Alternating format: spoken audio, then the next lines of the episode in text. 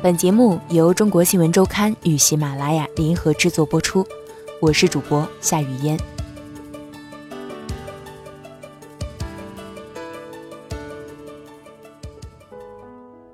中国养老地图，去暖和的地方过冬开始成为很多老年人主动选择的养老方式。这里有中国老年人居家观念的更新，也有经济自主下提高晚年生活质量的要求。也有雾霾生活里的无奈，但无论如何，上百万甚至更多的老年人过冬方式的改变，给南方许多城市带来了新的旅游经济和全新课题。如何提高服务意识，更科学有序地管理这些新增的城市候鸟人群，让他们更愉快地与这个城市融合，同时给城市带来相应的经济消费增长？是未来候鸟聚集城市正在面临的问题。三亚候鸟老人报告：当前从全国各地来到三亚的候鸟老人数量已经达到三十八万人，是本地户籍老人人数的六倍多。大量涌来的候鸟老人给三亚养老旅游产业带来巨大商机，但也带来种种的负荷。对此，三亚。并没有完全做好准备。本刊记者周凤婷。燕尾服、黑皮鞋、黑领结系在白里领上，黑边绅士礼帽盖住略显稀疏的白发，被仔细打理过的胡子，不动声色的暗示着主人每次出门前对体面的要求。在海南三亚市海悦广场。成群衣着朴素的老人堆里，朱承恩是最特立独行的那一个。九十岁的朱承恩随身带着一把可做拐杖的折叠椅，胸前挂着一个手机袋、一个贝壳做成的平安符和一副印有雷朋 logo 的眼镜。平安符是在广场花十块钱买的，图个吉利。雷朋眼镜是地摊货。主要用来遮挡眼部皱纹，兼顾帅气的造型。手机袋里装着一部智能手机，很便宜，华为的。年纪大了，记性不好，总丢，将来要买一个苹果的。朱承恩身高不到一米七，瘦削但不病态，走路有些佝偻，但耳聪目明。他言谈举止自成一派，幽默且现代，讲究规矩和礼节。朱承恩，山东济南人，常住河南洛阳，刚过九十岁。二零一五年十一月二十八日，朱承恩独自来到三亚，这是他第一次离开家乡过冬。他每天去的海悦广场位于狭长三亚湾的中部，面朝大海，背靠三亚市的老城区。海悦取自唐人张九龄名句：“海上生明月。”天涯共此时，意境颇为悠远，但如今它的冬季却嘈杂而拥挤。每年一过十月，各地老人从内陆逐渐聚拢过来，像大雁南飞，暂留于此。从海悦广场往东西延伸，是一条绵延五六百米狭长的海滨长廊。除了每天中午十二点到三点。太阳最毒辣的三个小时外，其余时间永远被老人填得满满当当。白天成堆的人在那下棋打牌，早晚则跳舞唱歌，当然还有纯粹消磨时间，搬个小板凳吃吃水果聊聊天解闷的。从二零一五年十一月起，这里多了一群穿着制服背心，来回巡逻纠察不文明现象的老人。老人是这里的主角，观众和秩序的维护者。这里是被他们占领，没有年轻人愿意去光顾的江湖。和广场一路之隔是一大片密集而无序的公寓楼，那是他们暂时的家。每天清晨，他们从七拐八弯的巷子里出来，到达广场，待到夜里的最后一支舞曲散落，他们又结伴回去。日子如此往复。对于朱承恩而言，三亚就像是一个美丽的新世界，这里没人管我，想怎么跳舞就怎么跳，特别开心。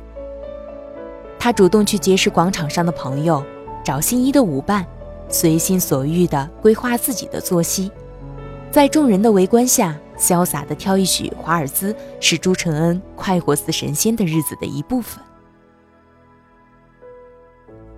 美丽新世界。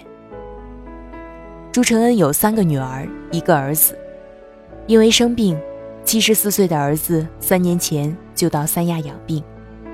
但爷俩习性不同，朱承恩没有和儿子同住。朱承恩在三亚的第一个落脚点是解放路汽车东站的一间旅馆，每天早上花两块钱坐公交车到海悦广场，待一天，再花两块钱坐回去。如果玩得太晚，错过了公交，那就花十块钱坐摩的。三亚一入冬季。从大陆进岛的自驾游者剧增，导致道路过度拥挤，火了当地的摩的生意。这些非法经营的摩的在主干道上随意穿梭，也成了当地的特色。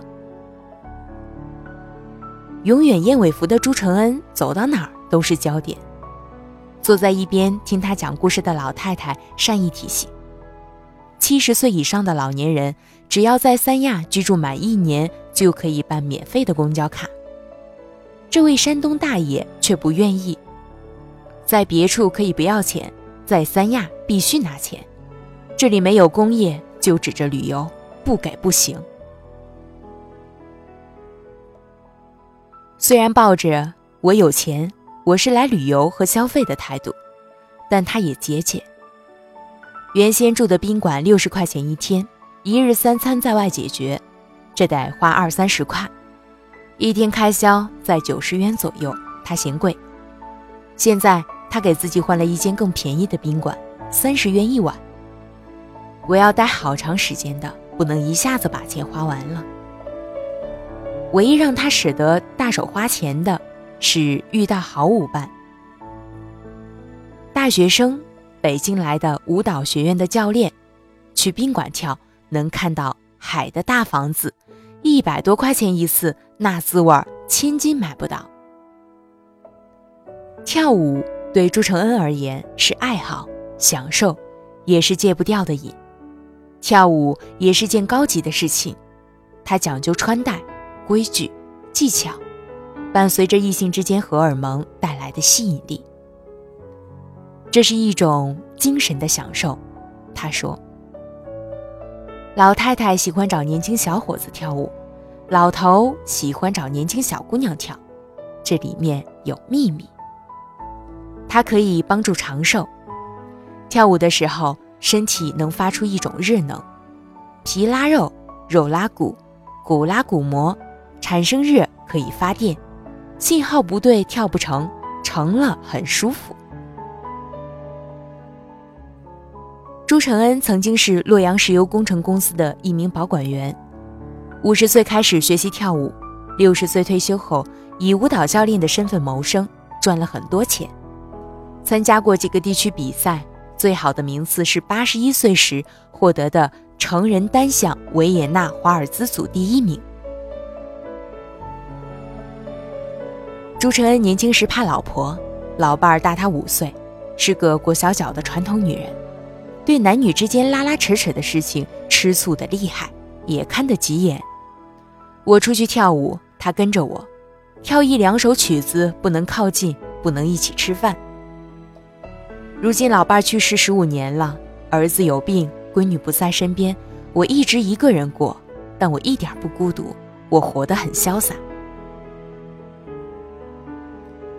海悦广场上有形形色色的舞者。但朱承恩的理想舞伴是中午十二点吃饱饱的，洗澡睡觉，睡得精神了，喷上香水过来跳舞，还得身着行头，会跳高级的舞。可在这样的露天广场，十天半个月也碰不上这么一个人，像个武林高手在江湖中觅知音。他每天的方法就是守株待兔，等待的过程里他也不闲着因为能说会道认识了很多朋友。在这里每天有成千上万个老人来跳舞各种舞蹈都能在广场上看到。而面对老年人旺盛的需求广场经济也应运而生。新疆舞蒙古舞的老师二百元一位包学会。交谊舞老师一个月收十块钱，最简单的健身操，动动手、拍拍腿，一个月也要收五块钱。还有专门从北京过来的舞蹈老师，收费则更高，一个学员四五百至一两千不等。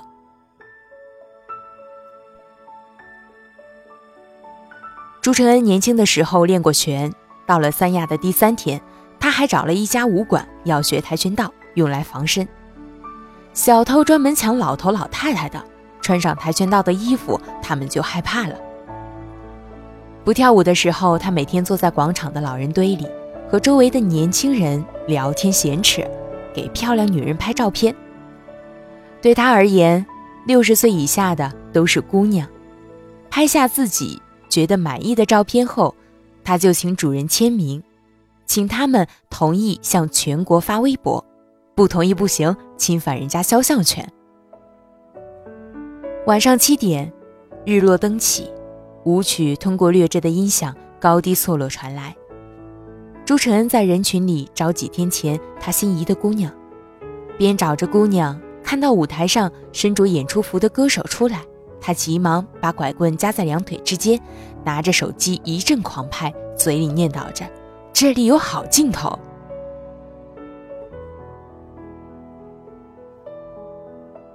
第一批候鸟老人，朱承恩初到三亚，体验到所有新鲜刺激和身体上的舒坦，对李淑范夫妇和黄一民来说是早已习惯的日常。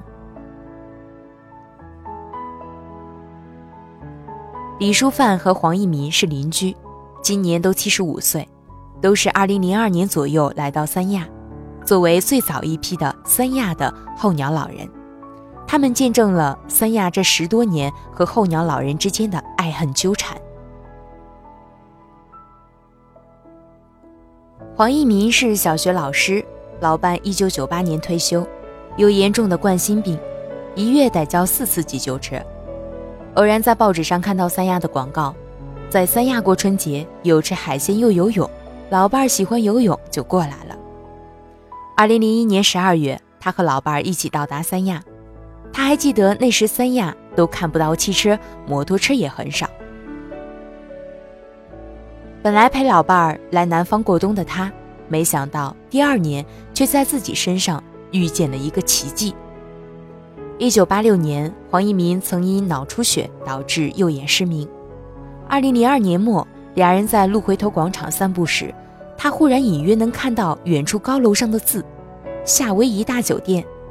从这儿开始，右眼视力慢慢恢复了，直至完全正常。对于三亚，黄一鸣是感恩的，他相信三亚给了他和老伴儿多活几年的机会。二零零三年，他们索性把哈尔滨的房子卖了，在三亚港门村买了一套房子。一直到二零零八年，老伴儿生病回哈尔滨就医，这期间他们没有回过东北，冬夏都待在三亚。三亚位于海南岛的最南端，北纬十八度，是中国著名的热带滨海旅游城市，空气质量好，年平均气温二十五摄氏度，最冷月的平均气温也在二十摄氏度以上，森林覆盖率达到百分之六十以上，空气中富含负氧离子。人均寿命达到八十岁，也是中国的长寿之乡。因为天气炎热，特别是对北方老年人常见的心脑血管疾病、气管炎、风湿病、高血压等慢性疾病有明显的缓解和康复作用。自一九九九年全国首列夕阳红旅游专列从哈尔滨驶出开始，哈尔滨老人便开始了异地旅居养老的旅程。如今。一到冬季，三亚街头巷尾都是外地老人。这些老人每年冬季南迁，春夏北归。他们中绝大部分仅在三亚市居住三至五个月，呈典型的候鸟特征，被誉为“候鸟老人”。根据《三亚年鉴》记载，东北人与三亚市的渊源早在1949年就开始了。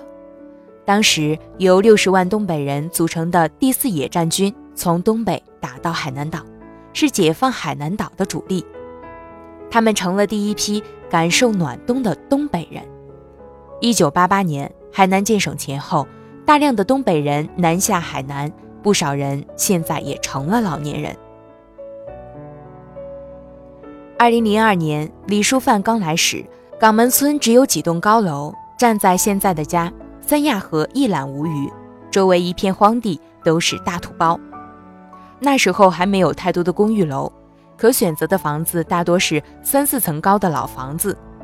把原来的房子格局重新打通，隔成有结构的单间、套间。李书范在港门村花十二万买了一套七十平米有产权的房子，也是最早在三亚买地的一批外地人。二零一一年。他和老伴儿于长青结合后，把老伴儿也从哈尔滨带了过来。刚搬进港门村的房子的时候，周围没有几户外地人。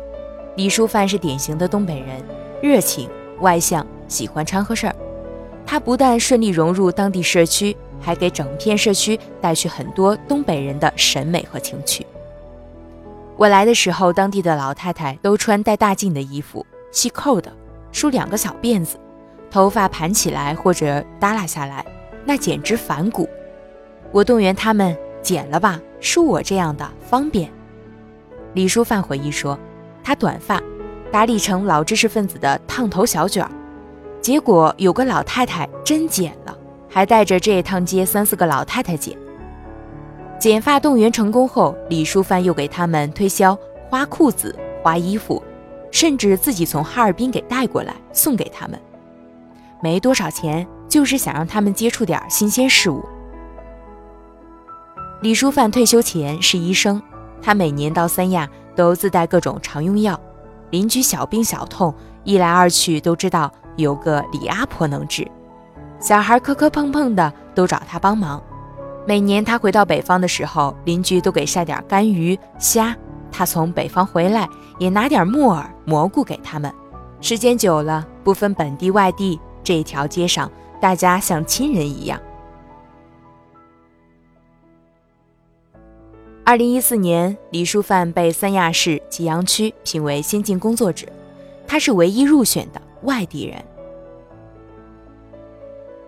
黄一民也在那时享受着南北融合、老有所用的乐趣。一九六二年高中毕业，他是哈尔滨第一批高级教师，当了半辈子小学教师。黄一民保留着对孩子独有的热情和爱意。刚到港门村买下房子，就开始管理起左邻右舍的孩子，不许在楼道里嬉闹，不许在午休时大声喧哗，回家要按时写作业，甚至他把这些孩子带回家，亲自给他们辅导作业。黄一民最早照顾过的孩子，今年已经毕业实习，在机场做地勤。